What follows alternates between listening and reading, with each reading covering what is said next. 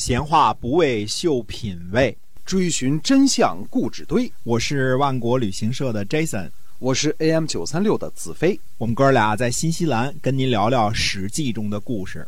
各位听友们，大家好，欢迎您继续的收听我们《史记》中的故事，每天都会更新，您一定要呢每天听我们的节目，然后呢把我们的节目呀分享出去，同样呢给那些就是说喜欢历史的朋友，咱们大家一起来听。今天我们继续的书接上文，嗯。公元前五百三十四年呢，周王室甘这个地方的人呢，和晋国的这个严家争夺盐田。嗯，盐田呢，在周王室和晋国的这个边界上。呃，甘大夫襄呢，就和晋的这个严大夫严家之间呢，发生了一点这个边境摩擦。呃，其实这也不是什么不经常发生的事儿啊。诸侯和大夫们之间经常会为这个这个边境之间的摩擦呢，会。会边境之间的这个事情呢争夺一下啊，发生点摩擦，但是这个晋国呢，这个处置的措施呢比较的强硬，嗯，派大臣梁炳和张替呃率领着殷戎的戎人呢去进攻周的这个城邑，叫郢。郢呢是周王室的这个城邑啊，位于今天的河南登封啊，去进攻郢去了。周王室呢就派这个呃这个。周派这个大臣啊，叫詹桓伯去责备一下晋国。嗯，詹桓伯说呢，说呃，我们老周家自从夏朝的后继开始，呃，魏国、台国、芮国、呃，齐和毕国这些地方啊，这是我们西部的国土。嗯，等到武王克殷之后呢，这个呃呃商鞅呐，呃这个。这些个地方呢，就都是我们东部的国土啊。那么，八国、蒲国、邓国、楚国，这是我们南部的国土；肃慎、南燕和亳呢，是我们北部的国土。在我们家附近，哪里来的什么边界呀？这这意思都是我们家的这个国土啊，哪有什么边界呀？对吧？嗯嗯，文王、武王、成王。康王封建兄弟为的是平护周王室，并不是为了坠毁和废除。难道就像这个成年了丢弃了小的时候帽子一样，就丢弃周王室吗？嗯嗯。先王把这个陶物啊，四个兄族流放到了边疆，这是指的尧的时候的事儿啊，这个帝尧、帝舜的时候的事儿啊。呃，那么呃，抵御呢？这个陶物被流放到边疆是干嘛去呢？是抵御树林中的妖怪，就所谓的魑魅魍魉啊。这是当时把这个呃陶物呢是去都是发配到远方的边疆，就是为了抵御魑魑魅魍魉。所以这个殷戎的这个祖先呢是允姓的，允许的允，说允许的允啊。说这个允姓允姓的奸人呢是属于这个。陶物当中的一个匈族的之一，他们想当初呢是被流放到的瓜州，也就是，呃，今天的甘肃敦煌一带啊，这是流放的够远的啊。对，哎，晋惠公呢从秦国回来的时候呢，引诱他们前来，用来逼迫我们诸位姬姓封侯进入我们的郊区，攻取这里的地盘呃，容忍侵犯中原呢，是谁的罪过呢？嗯，这是这个。大臣问话的啊，张桓叔问话的。那么前面我们说过这个事情啊，秦穆公在西戎呢灭国十二，广地千里。呃，这个只是当时呢对秦国的记录呢，这个作者上面呢还不是那么的详细呢，对吧？对，当时秦国还是秦穆公时期是刚起来嘛，还属于戎狄对待呢，不怎么记录的详细啊。那么只是说呢，呃，灭国十二，广地千里。由于这个。呃，晋国人由于的这个帮忙啊，所以灭了很多戎狄的部落。被打败的戎狄部落呢，就来投奔晋惠公。晋惠公呢，把他们安排在这个晋国南部的山区。那以前我们提到过姜戎氏，对吧？姜戎氏也是戎人之一啊，也是这个灭国十二当中这些。这里呢又提到了这个允姓的殷戎，那应该允姓的殷戎呢也是属于这个十二戎国之一啊。原来在甘肃那边呢都让秦穆公给打跑了，打跑了之后没办法怎么办呢？就逃到晋国去了，得到了这个晋惠公的庇护，把把一些个。山区啊，这些没人住的地方啊，这个狐狸出没的地方，荆棘这个很多的地方，就封给他们了，让他们去住去。哎，让他们去住去了，开荒去哈。哎，对。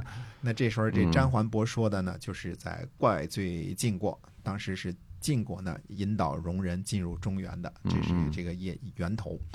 呃，张桓伯呢就接着说，他说后继封植天下，现在呢是戎人在管制，这不是祸患吗？呃，我们周王室呢对于叔父来说呢，就像人的衣服和冠冕。啊、大树的根本和水的源头，人民的谋主。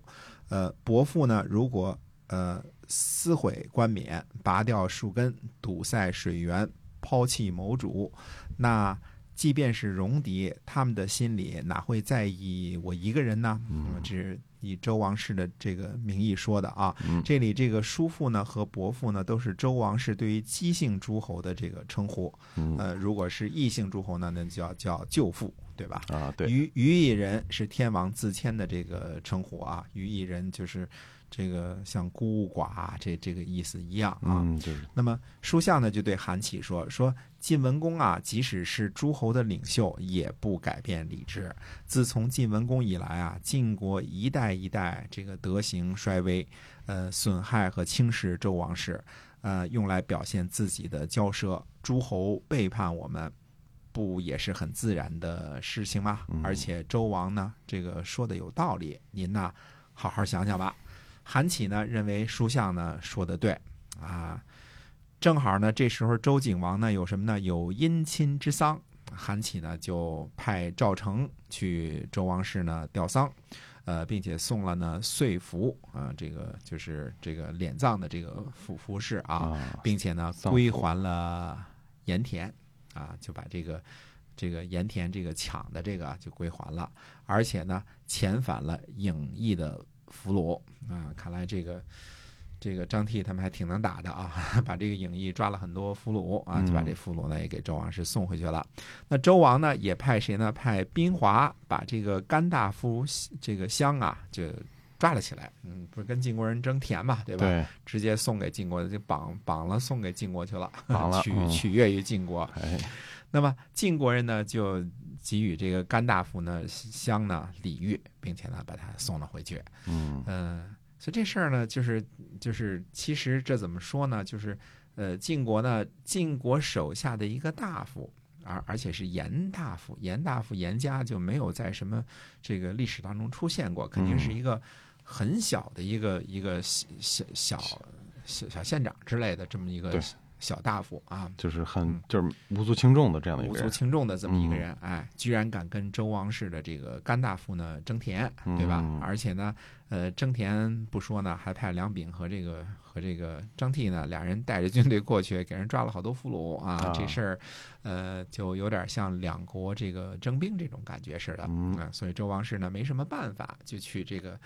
靠着自己这虚名啊，去晋国去责备一下啊，还好赶上这时候这个执政这个韩起啊，这是个老好人，这韩起是个老实人啊，嗯书相呢也是一个很有德行的人，所以大家呢也不把这事儿挑破了，就就把这个田也还了，俘虏也退了，对对吧？这边表示我们晋国的这个善意，而且这个趁机去给周王吊丧嘛，对吧？嗯这边一讲理呢，周王其实也害怕了，把这甘大夫呢就直直接绑了，就给送晋国去，你们嗯看着处置吧。